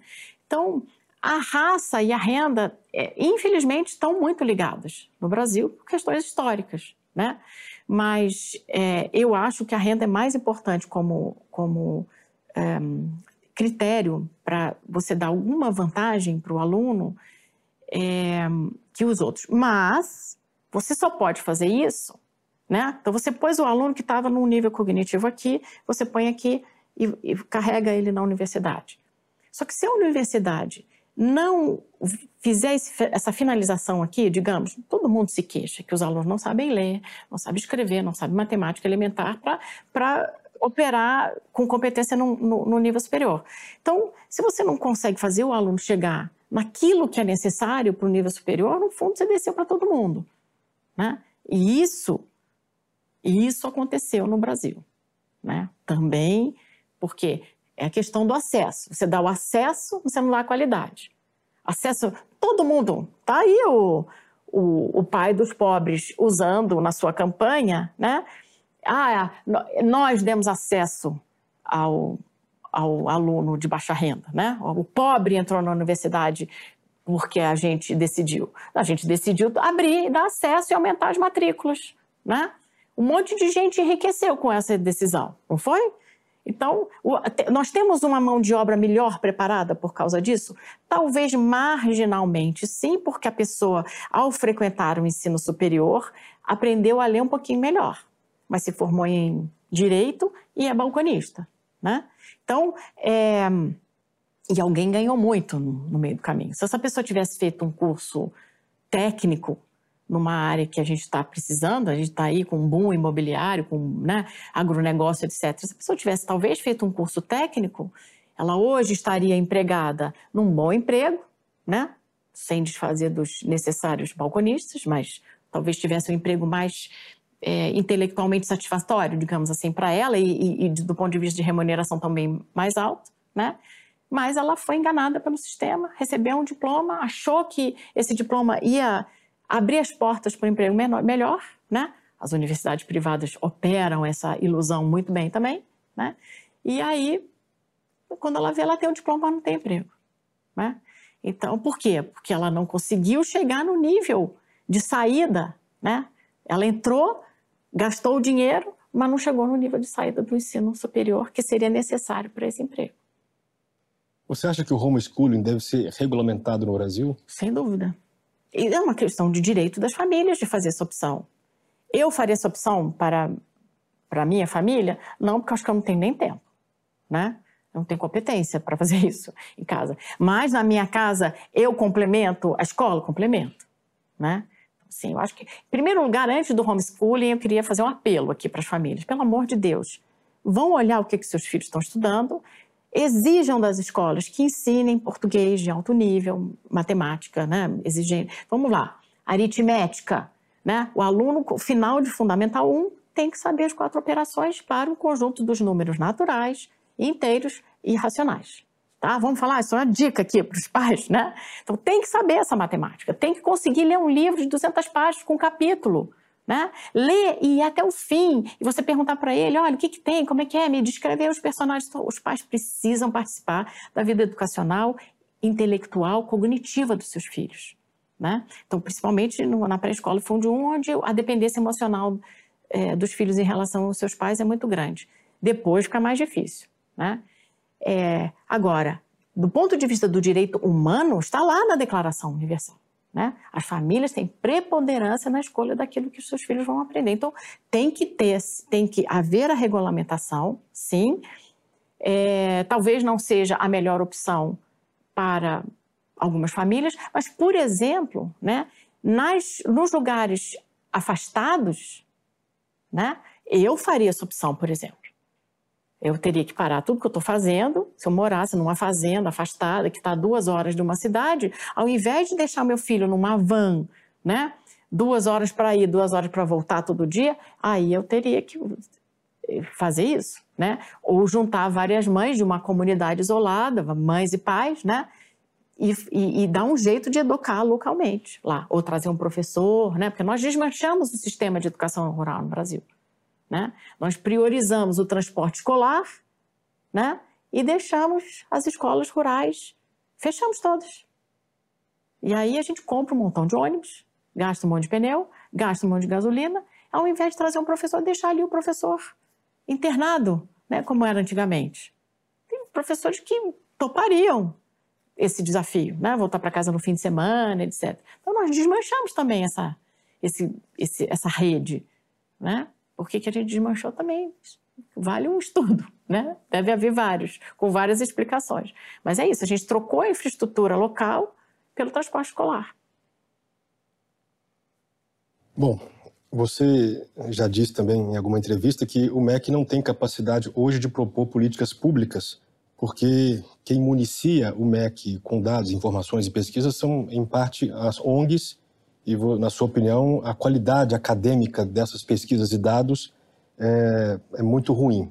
Queria entender, porque o, o, o, MEC, o, o MEC muda né, a cara dele a cada tempo, as pessoas vão e vêm. Tem ali, claro, servidores de carreira, mas quase sempre muda a política a cada quatro anos, a cada oito anos, enfim. O, MEC é um lugar onde as pessoas ocupam para fazer o que acham que tem que ser feito, né? Uhum. E no Brasil, a, a, as, as suas falas deixam evidenciar muito evidenciado isso, muitos interesses de sindicatos, de ONGs, e são múltiplos interesses, não, não há uma massa apenas de uma, um tipo só, né? Também há grandes grupos empresariais que mexem com a educação, que também influenciam as ONGs. Pergunta é, quem é que manda no MEC, quem que manda na educação no Brasil e quem é que deve ocupar esse lugar para a coisa andar certo? Olha, sendo específica na resposta, assim, que eu quero expandir um pouquinho, Obviamente, quem manda o MEC é o ministro, né? Ministro, secretário executivo, etc. É, mais embaixo, você tem uma massa de funcionários grande que você não consegue supervisionar o tempo todo que, é que elas estão fazendo, porque há uma série de coisas criadas lá dentro para fazer o MEC funcionar, apesar das mudanças no topo, senão parava, cada vez que troca o comando, parava tudo. Então é importante que haja esse, esses dois mecanismos, né? Mas, infelizmente, o MEC não tem uma capacidade instalada técnica, né? É, nem mesmo no INEP, que, que poderia ter essa função, até tem, mas nós não estamos produzindo estudos sobre as políticas implementadas nos três níveis suficientes para subsidiar as decisões de política pública. As ONGs ocuparam esse espaço, mas elas ocupam o espaço para fazer valer as suas opiniões, porque tem um vácuo então, eu quero, eu quero saber o seguinte: o livro didático é uma política educacional eficaz e eficiente? Eu gostaria de ver essa pergunta respondida. Eu cansei de, na minha vida é, profissional, visitar a escola e achar livro didático plastificado é, na sala dos professores. Tá? então, muito. assim, nós temos que fazer pesquisas de campo para saber, em sala de aula, como os livros são utilizados, se são efetivamente utilizados. Né? Isso é uma pergunta de pesquisa. Tá? Quem vai fazer essa pergunta de pesquisa de maneira honesta para buscar? O MEC tem que ter essa resposta, até para melhorar a qualidade do Programa Nacional do Livro Didático, que gasta 2 bilhões por ano. Né? Então, tem uma série de perguntas de política pública que têm que ser respondidas pelo MEC e pelas secretarias estaduais e municipais também. Né? Nós deveríamos ter um arcabouço de produção científica que não está na academia, né? Infelizmente não está, e que aí o MEC deveria ter até para pautar, até para poder cobrar, por exemplo, e, e, subsidiar, né, por meio dos repasses é, federais principalmente, é, encomendar uma, uma, uma pesquisa para uma universidade federal, por exemplo. Né? O repasse do governo federal precisa ser o tipo de repasse mais utilizado, né? É, precisa ser de federal para federal. Então, se encomendar de uma universidade federal um estudo de campo sobre essa política, né? Livro didático. É, se o MEC não faz isso, especifica a, política, a, a, pesquisa de maneira extremamente clara, o que, que vai ser pesquisado?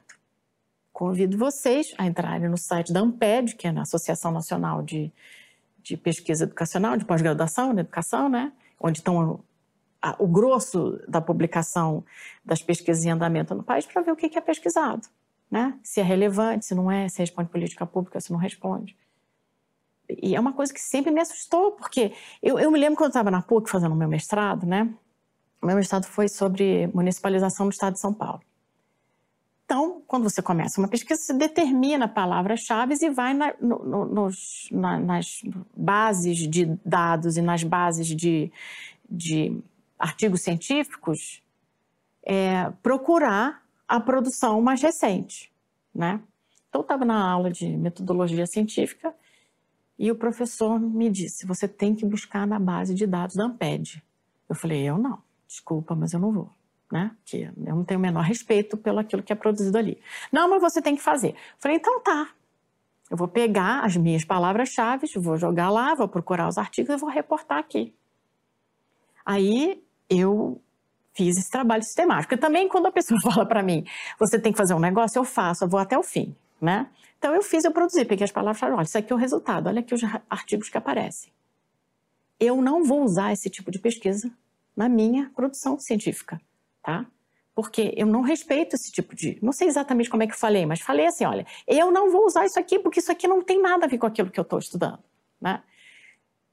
E aí eu guardei essa, essa esse meu é, trabalho que eu entreguei em papel com uma, o bilhetinho do professor. Cuidado com aquilo que você diz. Né? E é isso. Todo, todo o mecanismo assim de bolsas, né? daquela, daquela moedinha de troca da educação, que é você ter uma mesa num, num simpósio, que isso tudo isso conta ponto na sua carreira, etc.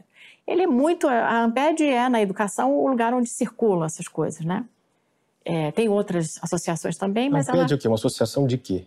De, de, de professores de pós-graduação ah, tá. com os alunos, você tá. vai lá, apresenta, tem, tem, tem congresso a cada dois anos, tá. você vai lá, apresenta o seu trabalho, isso tudo conta a ponta para a sua carreira, para o seu LATS e tal, né? Seu currículo, né? Oficial. E é, a produção, você achar ali uma produção que seja útil porque eu queria estudar uma política pública. A municipalização é ou não boa para o, a qualidade. Né? O aluno aprende mais ou não se, se o chefe da educação dele for o prefeito ou o governador? Essa era a minha pergunta. E a produção era não, não me ajudava. Né? Eu tive que buscar em outras fontes. Né? Até aqui no Brasil mesmo. Mas você entende? Assim, a pressão para usar uma produção insignificante, porque se você não usa, você não cita, e se você não cita, a pessoa não ganha aquele pontinho na sua carreira, né? O negócio, tá, o jogo é todo combinado. Então, eu tenho dito, infelizmente, eu sou, voltando, né, a, a questão que você percebeu na minha tese e que eu tive que refazer a conclusão da minha tese por causa da banca, que é bastante pessimista, né? A guerra já está perdida, né?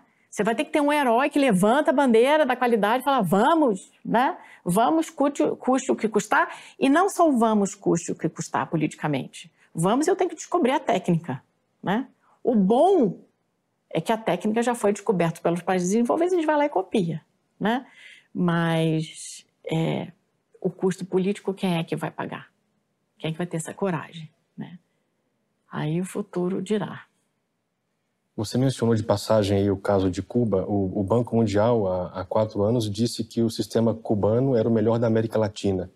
Você, você é, é, sabe criticar ou confirmar essa conclusão do Banco Mundial? Olha, o livro que eu usei, né, é, eu, eu, tive contato com o, o, o, autor desse livro, que é a Vantagem Acadêmica de Cuba. Ele é professor de Stanford, professor Martin Carnoy. Ele foi para Cuba, ele, ele, ele usou os dados de uma pesquisa da Unesco na América Latina que identificou Cuba como sendo o país que tinha a melhor qualidade de educação no ensino elementar, tá? E esse livro é dos anos 90, tá? Então a gente até traduziu o, o livro português, é, onde mostrava, né, que as decisões de política educacional que Cuba tinha tomado, dentre elas essa questão aí do vídeo na sala de aula. É, só que Cuba nunca mais participou das provas. Então a gente não sabe o que, que aconteceu. Né? Então, se você não, não tem um termo comparativo internacional, não dá para saber se a educação de Cuba continua boa ou não, se ela tem vantagem ou não. Aí já não dá para saber. Mas o desenho que o professor Martin Carnoy identifica no livro e que eu conversei com ele várias vezes, até para poder citar no, na minha tese, é, é esse: a educação super estruturada, né, a sala de aula estruturada para ter certeza que o aluno estava realmente aprendendo a educação elementar. Né? Porque depois, sim, educação elementar, você não consegue mais nada, né? Bom, tem o famoso caso da Escola da Ponte, lá de Portugal. Né? Ele é citado por pessoas como exemplo de liberdade, enfim, de um modelo que talvez funcionasse em algum, em algum lugar, com algumas pessoas. Você, você avalia é, de modo positivo esse modelo? Olha, eu nunca tive muita paciência para estudar esse caso. Só de folhear. Não, sim, só de folhear, não, tipo, tira as paredes, desestrutura tudo, faz tudo muito solto. Desculpa, nem leio, tá? Porque assim, sabe que não funciona, né? Assim, os estudos. É... Mas por que não funciona e qual que é a parte A educação ruim? estruturada, desestruturada não funciona. A educação, ela precisa ser sistemática, a sala de aula precisa estar organizada né, em torno de objetivos pedagógicos extremamente claros. Né? Os alunos não têm uma série específica? É, é... é mistura os alunos, não tem parede, aí... Tu... É, olha, eu não posso te dizer os específicos porque eu nunca né, fui estudar muito, muito esse assunto. Lá em Portugal, acho que ninguém nem tem paciência com ele, tanto é que ele veio parar aqui no Brasil para começar a disseminar as ideias dele, tá? Eu, eu queria voltar aqui, que é uma coisa importante, né? Você vê como a história é importante. Nós tivemos, nós, né? Os americanos tiveram, nos anos 60, o movimento dos direitos civis, né? Isso levou ao governo federal a banir ou a, a, a desestimular com os instrumentos que o governo federal americano tinha a segregação nas salas de aula, tá? Aí o Congresso Nacional, o, Congresso Americano Nacional, né, o Congresso, é, fez o seguinte, olha, nós vamos é, passar essa lei aqui, acabar com a segregação nas escolas e daqui dois anos nós vamos fazer uma pesquisa para saber se aconteceu. Olha lá o desenho da política pública, eu vou lá no campo saber, né? Aí, essa pesquisa foi feita. Essa pesquisa ficou com o nome de relatório Coleman, tá? E o Coleman e seus milhares de pesquisadores, que, né, que ele era o coordenador da pesquisa, chegaram à conclusão e falaram assim, olha, primeiro que as escolas não estão bem desegregadas, né? Branco estuda com branco, preto estuda com preto, professor branco dá aula para branco, professor negro dá aula para negro, tá? Já chegaram a essa conclusão. E eles falaram, olha, o problema é que você, você, não, tá, você não ensina, as escolas não estão ensinando, né? Aí o que aconteceu? Os conservadores, que já, né, já não tinham gostado muito da lei, não sei o que, falaram assim: é, a escola não funciona, estamos gastando muito dinheiro. Lembrando que nos anos 60 já estava começando os baby boomers, né? a pensar na sua aposentadoria. Então, gente, peraí, não vai ter dinheiro para tudo, tira dinheiro das escolas, gastamos dinheiro, muito dinheiro com escola, esse negócio, não, já está ficando esquisito. Aí começou uma briga por, por uh, recurso, né? Aí a academia educacional reagiu, não, peraí, escola é importante. E a gente vai provar para vocês que a escola é importante. Foi assim que nasceu essa vertente teórica da escola eficaz, né? Então, final dos anos 60 e início dos anos 70 né? Como eu te disse que no Brasil nem prosperou, foi morreu no berço, né? É, essa essa linha de pesquisa. campanha e nem deixaram entrar. É, virou gerencialismo, aquilo, aquilo tudo, né? Não, não deixou prosperar. As obras nem foram traduzidas para português, né? E aí, é, o que é que eles perceberam? Os próprios acadêmicos de esquerda que estavam lá nos Estados Unidos querendo proteger a escola alfabetizar o método, com o método fônico. Já nem, nem, nem o negócio nem estava zo, completamente zoado. Não é, foi até precedeu as guerras da alfabetização. Né? Mas perceberam isso nos estudos, perceberam que um ambiente organizado, o objetivo de ensino assim claros, né, do que, que você tem que ensinar. Então, uma escola organizada funciona melhor do que uma escola desorganizada. Bidu, né? Caramba, o que você já sabia lá é, empiricamente, digamos assim, né, nas escolas dominicais, né? É, que obviamente podem foram melhorados ao longo do tempo, é, continuava válido, né? O professor chegar na hora, tá tudo arrumadinho, você saber o que tem que ensinar. Então, então assim nasceu a, a, a, especificação, digamos assim, é, a receita, eu gosto de usar esse termo, pessoal educação detesta, né? A receita da escola eficaz, né? Que Sobral usa. É, Sobral tem uma. Foi muito engraçado porque eles, eles, o Banco Mundial fez um, um, um, aqui no Brasil um projeto enorme de eficácia escolar, né? É, nos anos 90, né? E eles produziram um manual de eficácia escolar que eu vi lá atrás, muitos anos atrás. E aí eu ficava me perguntando, oh, Sobral, mas é só isso, né? O tempo todo. Por isso que é bom você fazer pesquisa do campo, ficar lá, tal. Aí um dia é, eu sabia da existência desse manual, mas eu não tinha, não sabia que Sobral usava. E aí um dia é, alguém me falou: Ah, o tijolão azul, né, do manual de, de escola, não, toda escola que tem. E fazia parte do, do, da formação, quando uma pessoa faz concurso, no Brasil todo, não, mas em Sobral em particular, quando a pessoa faz concurso para ser professor e diretor em Sobral, ela passa por um processo de formação e depois é, por um processo de estágio probatório bem longo, muito criterioso, muito bem feito, que também é um dos segredos, um dos segredos né, do, do município. Quando eu descobri o tijolão em todas as escolas que fazia parte do estágio probatório, Falei, foi um momento da, da tese. Falei, além de tudo, então são várias camadas de competência que tem lá no município, né? Então, a, o, o, que eu tinha adivinhado lá atrás em relação ao estudo de eficácia escolar que eu ia fazer que eu reconheci em Sobral as características da eficácia escolar. No dia que eu descobri o tijolão e que a prova cabal, né, o, digamos assim, o batom na cueca da eficácia escolar, dentro das escolas, no estágio probatório, eu falei, pronto, eu comprovei a minha a minha hipótese inicial de que aqui se aplica a receita da, da eficácia escolar, né? E eu fiquei super feliz nesse dia. Aí pedi para porque não, não existe mais, nem PDF, não existe de jeito nenhum. Eu tentei lá no MEC, uma das coisas que eu tentei no MEC.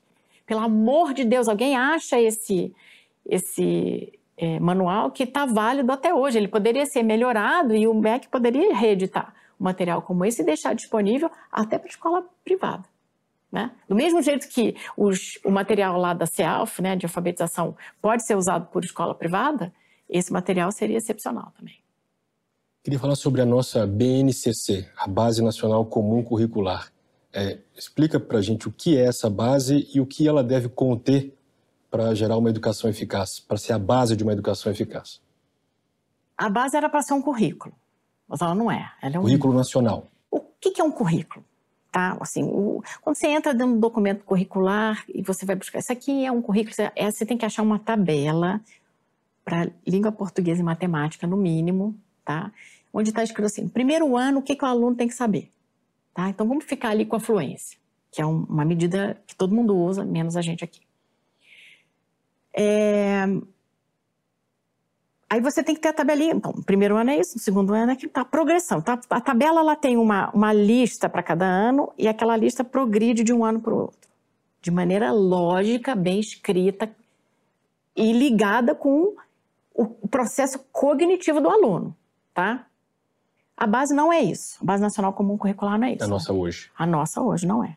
Ela é um emaranhado. Quando ela tenta fazer isso, eu já, já separei alguns exemplos de progressão, né, de ordenação e de escrita do, desses objetivos pedagógicos. Você não consegue montar uma aula.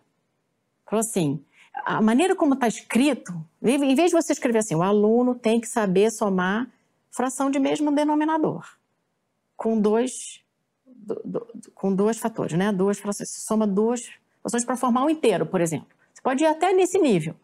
Como é que você vai saber se o aluno aprendeu? Você bota as frações lá, bota o aluno para fazer. Se ele fizer, ok, aprendeu. Se ele não fizer, não aprendeu, mas você tem que voltar, voltar para trás para descobrir o que, que foi que ele não aprendeu. Como você tem a progressão, né? Lá atrás o menino precisa aprender a separar a chapinha por cor, laranjinha de bananinha, porque ele precisa separar os conjuntos, saber que você só pode somar e multiplicar, né? só pode fazer as quatro operações com coisas iguais de mesma característica, né? E aí você dividir os conjuntos, primeiro você divide, então vamos separar, vamos sabe, separar entre você e o coleguinha a mesma coisa para cada um, né? Isso começa lá na pré-escola. Então, se o aluno não conseguiu fazer isso na cabeça dele, do ponto de vista de, de uma é, capacidade cognitiva quantitativa, dificilmente quando você chegar na parte que você faz a notação matemática, que é o 1, tracinho e o 4 embaixo, um quarto, ele saber que aquilo significa que eu dividi o meu conjunto entre quatro coleguinhas, né? Ele precisa fazer isso. Então, cognitivamente. Se ele não fez isso, ele não chegou e não respondeu a pergunta. Então, como você não escreveu isso? O professor nem entendeu. Então, tá...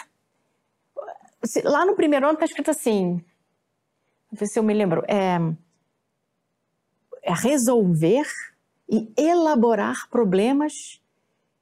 Não é nem usa o nome fração, porque se você busca, dá uma busca na base, né, no PDF da base, fração só aparece no quarto ano. Né? Então, ah, eu acho que era resolver e elaborar problemas que tenham a ver com metade. É uma coisa que dá a noção que é fração. Mas aí o professor fala, o aluno vai elaborar o problema? Não, mas ele tem que estar tá, tá fazendo a parte cognitiva. Então, o, professor não consegue nem montar a aula dele, tá? Então, o que deveria ser é estar tá escrito que ele tem que saber somar a fração. Tá? Então, a base conseguiu duas coisas. Ela botou fração lá para o quarto ano, um atraso brutal em relação ao mundo, e ela escreveu de uma maneira tão bagunçada, que é o trem zoado, né? O professor não consegue montar a aula, muito menos quem escreve livro didático. Então, você escreve qualquer livro didático. Então, é sem querer isso? Não pode ser, eu não acredito que seja, porque foi tanta gente para escrever, né? Então, não é sem querer. Então, a, a base é esse emaranhado, ela está sendo enfiada assim, goela abaixo, né? Quem é que enfia? Muito mais as ONGs e os sindicatos. Houve um acordo é, nacional a respeito de que a base era sensacional, era super importante, com ONGs poderosas por cima, né? E que aí você pode escrever qualquer livro didático, que aquilo tudo se encaixa na base. E aí você tem uma coisa pior, à medida que os anos vão passando, né? Você tem educação infantil, fundamental 1, fundamental 2 de ensino médio. No ensino médio, então, virou, a base virou, é um manual de ideologia na sala de aula, né? De doutrinação na sala de aula. Os materiais de livro didático, os, os materiais didáticos de ensino médio que estão hoje na escola são terríveis. As escolas privadas estão reclamando. Nós não temos livro para usar. Porque o, o material é ruim, é de má qualidade e com cheio de oportunidades de doutrinação em sala de aula. Foi um negócio assim, barba, cabelo e bigode, tá? Ah, é acaso? Não pode ser acaso. Né? Não consigo ler esse contexto como sendo acaso. Né? Beneficia muita gente que, como eu disse, não está interessado que o aluno aprenda, aprenda. Aprenda a ser autônomo, a pensar. Eles dizem pensar criticamente. Você só pode pensar criticamente na cabeça de alguns educadores, que até infelizmente são maioria no Brasil, se você pensar criticamente em relação a um determinado contexto. Por exemplo, você pensar criticamente em relação à legitimidade da propriedade rural no Brasil. Né? Se você achar que os proprietários é, de terra no Brasil não são os donos legítimos das terras, que é isso que está tentando dizer no livro didático, né? Do ensino médio, principalmente. É... Então, para algumas pessoas isso é válido. Mas se você pensar diferente disso, aí não é válido. Né? Então, a base é esse emaranhado que dá sustentação a, um, a uma, uma iniciativa ou uma continuidade de iniciativa sistemática, recorrente, de não educar a população e de ser super Paulo Freirista em sala de aula né? fomentar a revolução, o controle, dar para alguns outros grupos que não são hoje quem, quem tem o controle dos meios de produção. Está tudo. A base do ensino médio é realmente é, é, é, difícil de engolir. Eu ia te perguntar o que, que você acha das denúncias que o movimento Escola Sem Partido faz de ideologia nas escolas, na sala de aula. Mas você, de algum modo, respondeu, dizendo que pelo menos um potencial imenso existe. Mas eu vou te perguntar, o que você acha das soluções que o movimento Escola Sem Partido propõe para debelar essa ideologia? Eu já não me lembro muito bem quais são, acho que é denunciar os professores, sim, né? É. É... cartazes em sala de aula. É, é, eu acho que sim, eu acho que, que assim, o aluno tem direito, até no ECA, tá, né, no, no, Estatuto da Criança e Adolescente, o aluno não pode ser humilhado em sala de aula, né, não pode ser posto de lado. Gente, isso aconteceu comigo, no meu mestrado aconteceu, e aconteceu no doutorado também eu não podia abrir a boca na sala de aula. Os professores não me davam voz, não me davam vez para falar. Né? Quando eu levantava a mão, assim, para discordar, da, da, né? para retrucar, eu, eu tinha, nas, no, no, mestrado e no doutorado, eu falei, eu não vou abrir a boca, eu não vou brigar com ninguém, deixa eu fazer meu trabalho, né? Mas tinha hora que, né? Eu vou falar. Então, teve, teve uma ocasião na PUC que foi lamentável lamentável. E aí eu tive que me posicionar institucionalmente e falar assim: olha, se vocês seguirem com essa linha, eu vou até o fim do que me for é, judicialmente possível. Portanto, eu não posso discordar do que está proposto ali no Escola Sem Partido, né? É, e eu acho até que o Escola Sem Partido foi um vítima, assim, como eles fizeram um negócio assim, muito identificado, né, Escola Sem Partido com esse nome, com essas soluções, etc., eles viraram um alvo fácil da esquerda né?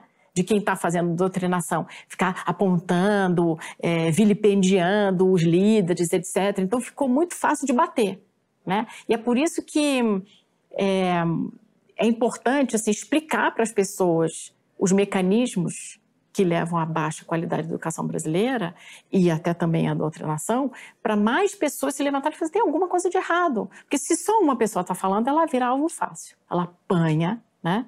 Ela tem a sua voz cortada. Então, é, eu acho que é um movimento que apanhou muito, né?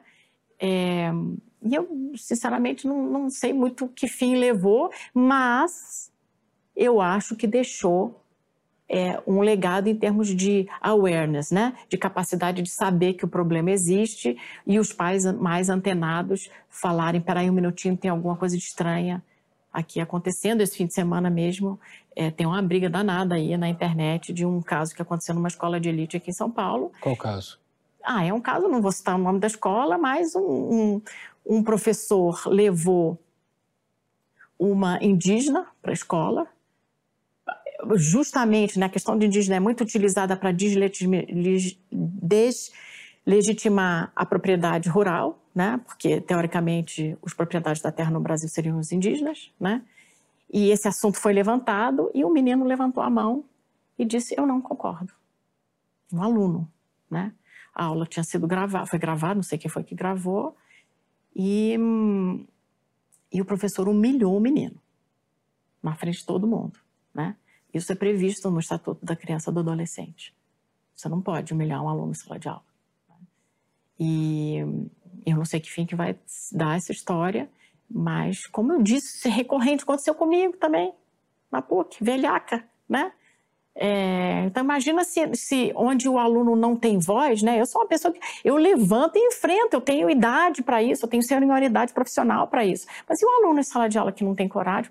Os alunos falam o seguinte: eu vou escrever qualquer coisa. O Enem é isso, a redação do Enem, aquele quinto critério que é o critério do é, de da, da, da, da solução. Da, da solução, a solução tem que ser de acordo com os direitos humanos os direitos humanos definidos por algumas pessoas, porque tem um dos manuais do Enem que dá exemplos de nota mil na redação, onde tem a aluna dizendo que a internet tem que ser regulada. Um dos exemplos da solução aprovada pelo MEC à época, né? Esse manual é antigo, é controle da internet. Isso passou no crivo. Eu fiz um estudo uma vez com as bases é, do Enem, e aí eu, eu queria saber o seguinte: às vezes, vamos ver se o quanto esse último critério prejudica o aluno pobre, tá? O que, que eu achei? Que às vezes o aluno de baixa renda, ele tira a nota mais alta nos quatro primeiros critérios e ele tira uma nota baixa, ele zera, ele perde 200 pontos ou ele zera a, a nota como um todo. Por exemplo, se o aluno disser que ele é a favor da pena de morte, acabou a prova para ele. Só que é, um aluno que vive numa comunidade pobre, onde tem um traficante que comete a pena de morte contra os moradores, né? Aí ele fica imaginando se a polícia chegasse aqui e levasse ele para a cadeia, ele matasse ele na cadeia ou matasse ele com o aval da justiça e houvesse pena de morte regularizada, talvez essa fosse uma boa solução. Essa solução, se ele propuser, na redação dele é zero, né? Então, peraí um minutinho. Eu não estou dizendo que deveria ser aprovada a pena de morte, isso é uma redação do Enem, a pessoa tem que ter, ela tem que poder expressar a sua solução. Porque isso é liberdade de expressão. O que a gente está vendo é se ele sabe gramática, se ele sabe o que é uma argumentação, se ele consegue respeitar né, um parágrafo de introdução, desenvolvimento, conclusão, se ele dá exemplos. Isso são os critérios que a gente tem que avaliar. A opinião do aluno não deveria jamais ser avaliada mas ela é avaliada e isso, de acordo com um estudo assim meio de só de olhar as bases de dados de um ano específico, eu percebi isso e fiquei super assustada de ver, porque é injusto com o aluno mais pobre, que é aquele que tem, digamos assim, uma opinião mais tosca a respeito dos problemas da, da sociedade brasileira. É...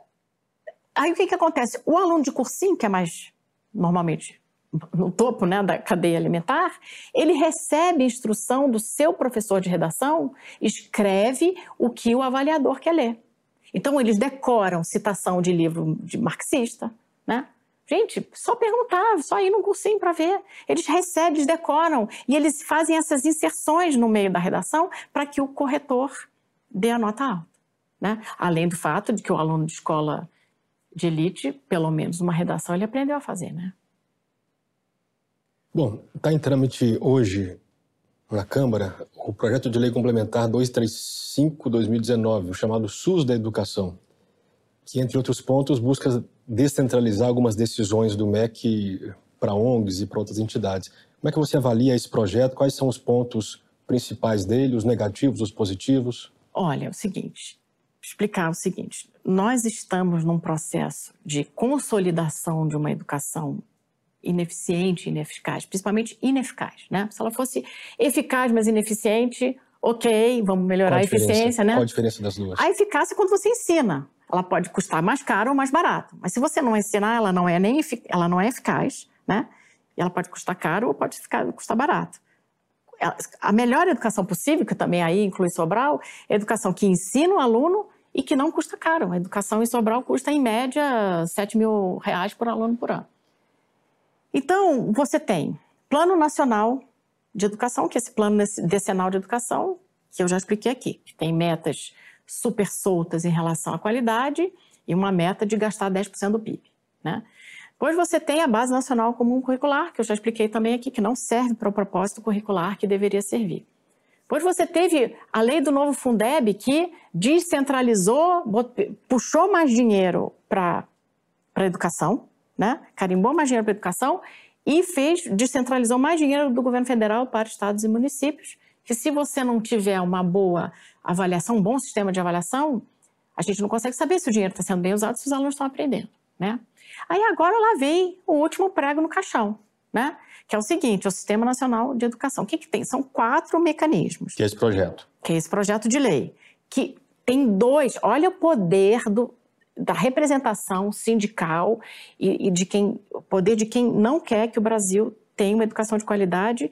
Você tem dois projetos praticamente idênticos, um tramitando no Senado e outro na Câmara, tá?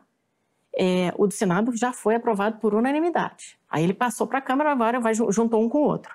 Tá? Então, os mecanismos são: o pior mecanismo de todos é você desfazer o mecanismo constitucional que eu mencionei aqui, que é você tem um governo federal que funciona como uma agência de regulação, faz avaliação, dá dinheiro, mas o dinheiro tem carimbinho de condição, né? Eu te dou o dinheiro, mas você tem que melhorar a qualidade, eu dou o dinheiro para comprar isso, aquilo, aquilo outro, é tudo controlado, né?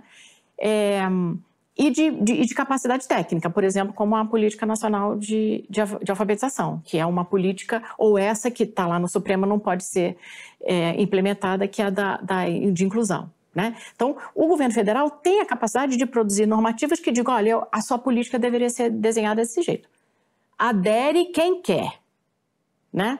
Então, o que, que eles estão fazendo? Primeiro, cria um soviete né? onde você tem cinco representantes do Ministério da Educação, cinco dos, dos secretários estaduais e cinco dos secretários municipais. Ou seja, esses dois aqui que operam um sistema em que não tem o menor interesse de trabalhar mais e gastar menos, manda, vão sempre ter maioria. Vão criar um novo conselho ou é o conselho que já existe que vai ser existe reformulado? Existe já então, a instância de, do, do, sistema de colaboração, respeitando o artigo 211 e 212 da Constituição. Tem, já existe essa instância. Entende? O que eles estão fazendo agora é criar um soviético é um dominado, né? dominado pelos estados e municípios, que por sua vez tem a sua representação altamente influenciada pelas ONGs, gente de fora, né? É, que vão sempre ter maioria em relação ao governo federal. Então, se o governo federal fala assim, olha, eu vou, eu vou mudar o sistema de avaliação, vou botar lá em cima, eles falam, não, é não, e é vinculante. Tá? Então, por exemplo, Sobral não ia poder existir se, esses, se esse sistema já existisse. Né? Ia dificultar, porque eles especificaram tudo. O desenho da política, a avaliação, está tudo escrito lá. Então, esse é o pior de todos os mecanismos que estão ali, mas tem outros, né? que tem a ver com as coisas que a gente já conversou aqui. Outro mecanismo cabeludérrimo que tem lá é a criação de territórios pedagógicos soberanos, indígenas, quilombolas, educação do campo, né? Então, você coloca dentro do sistema educacional as salas de aula ideais do Paulo Freire, que aí o, o, até, é autonomia total. Então, o livro didático adivinha quem vai fornecer para educação no campo? Probabilidade seja o próprio MST, né? Já é, né? Onde tem é, acampamento de MST, etc., tem lá a escola, é, é o material didático é, em grande parte, é feito pelo próprio MST. Tem lá as cartilhas, né, que eles usam na escola. Então, indígena é a mesma coisa. Você vai dizer para o indígena, olha, você é o dono da terra e, olha, sei lá o que, que vai dizer. Né? A se estimar o que vai dizer direto para o indígena, aquilo que se diz nas escolas aqui de, de São Paulo sobre os indígenas e a propriedade da terra, né? Imagina o que, que viria. Então, tem esse segundo mecanismo, a criação de territórios independentes, pedagogicamente independentes. Depois você tem um outro que, mecanismo que dá autonomia para os entes subnacionais. É, estados e municípios. Estados e municípios, a decidir quando que você encerra uma. quando você substitui as aulas por aula online. Né? Você, você suspende as aulas. Né? Então, critério de saúde pública. Epidemia de piolho, pode ser um critério. Epidemia de dengue, pode ser o que for. Você está dando na mão dos estados e municípios, do gestor local decidir quando é que se encerra. Hoje, na prática, já é assim, né? Porque se você tiver uma enchente, por exemplo, numa cidade, já é uma calamidade pública, muitas vezes você tem que tirar o. o as escolas passam a ser abrigo, né? É, é muito comum é, isso, essa situação e é muito triste, né? Também. Mas é, nós não sabemos como é que pode ser é, utilizado um mecanismo como esse. Está dando na mão do gestor tomar a decisão meio que dando um salvo-conduto, né? como aconteceu na pandemia é, com aquela canetada do Supremo. É, e o outro é o tal do CAC, que é o custo aluno qualidade, que é uma reivindicação dos sindicatos antiga, né? E que ele deveria ser uma lista de insumos escolares para determinar quanto, qual é o mínimo que deve custar o per capita é, em cada etapa, né? Ok, ideia parece boa. Mas como é que eles desenharam? Os itens principais, né? A carreira. Pro, assim, a progressão docente, né? E, e outra coisa, né? É, o que se chama de gestão democrática da escola. Gestão democrática da escola ninguém define, você vai procurar, né? Já procurei bastante, né? a definição de educação democrática? É, é o, quando você acredita que ela existe, é o sovietezinho em cada... Assembleísmo, né? É assembleísmo total, né? Então, a gestão fica na mão de quem? Dos professores, dos sindicatos, né? Então, você dá a raposa para tomar conta dos ovos. Então, são quatro mecanismos ultra nefastos. Se passar esse Sistema Nacional de Educação, aí pronto. E a chance forte dele passar na Sim, Câmara? O poder dessas pessoas no Legislativo é super. É assim, bom, não foi votado unanimemente no Senado? Não teve ninguém para levantar uma nossa coisa esquisita, né? É, então, é, seria realmente gravíssimo isso ser aprovado. Acho lamentável é, que não haja uma posição super clara em relação a esse, a esse projeto de lei. Bom, estamos chegando ao fim da entrevista. Vamos sonhar um pouco. Se você pudesse fazer uma mudança na nossa educação com a garantia de que ela fosse permanente, que fosse chegar a, a seu termo, que mudança principal seria essa? A primeira seria um currículo igual aos de países desenvolvidos, até melhor, né? Ultra especificado, muito claro e muito ambicioso, né? Como eu disse, questão de aritmética, álgebra, é, geometria, gramática, né? A gente pôr os cânones dentro da sala de aula. E o outro, melhorar a qualidade do livro didático. Porque aí, com esses dois, você melhora imediatamente a sala de aula. Né? É, inclusive, dá aos pais a capacidade também de educar em casa, se for o caso. Com o livro didático, você consegue fazer bastante coisa, para o bem para o mal. Né? O resto é o resto, mas essas duas intervenções, é, que por enquanto, se não passar essa lei nefasta, é, estão na mão do, do governo federal é, seriam muito importantes. E para terminar, uma pergunta que você ainda não conseguiu responder na sua vida. Meu Deus, não sei. É, em relação à educação, acho que eu respondi as mais difíceis, né? Talvez seja uma pessoal, filosófica, né? Assim, o que, que eu estou fazendo aqui? Será que eu dou, talvez, juntando as duas coisas, eu e Lona, e eu profissional na da área de educação, será que eu já fiz tudo que eu poderia fazer pelo Brasil na, na área de educação? Acho que não, eu sinto essa aflição por um lado, e por outro, é, eu não saberia o que fazer, né? não saberia como. Né? É, o, o, sistema é, é muito. É, as máquinas são muito. já estão muito contaminadas, então não saberia o que fazer. Lona, Obrigado pelo seu tempo. Muito obrigada. Ótima conversa. Obrigada. E você que nos acompanhou até aqui, muito obrigado pela sua audiência. Aguardo você no próximo Contraponto, a segunda-feira, às 20 horas.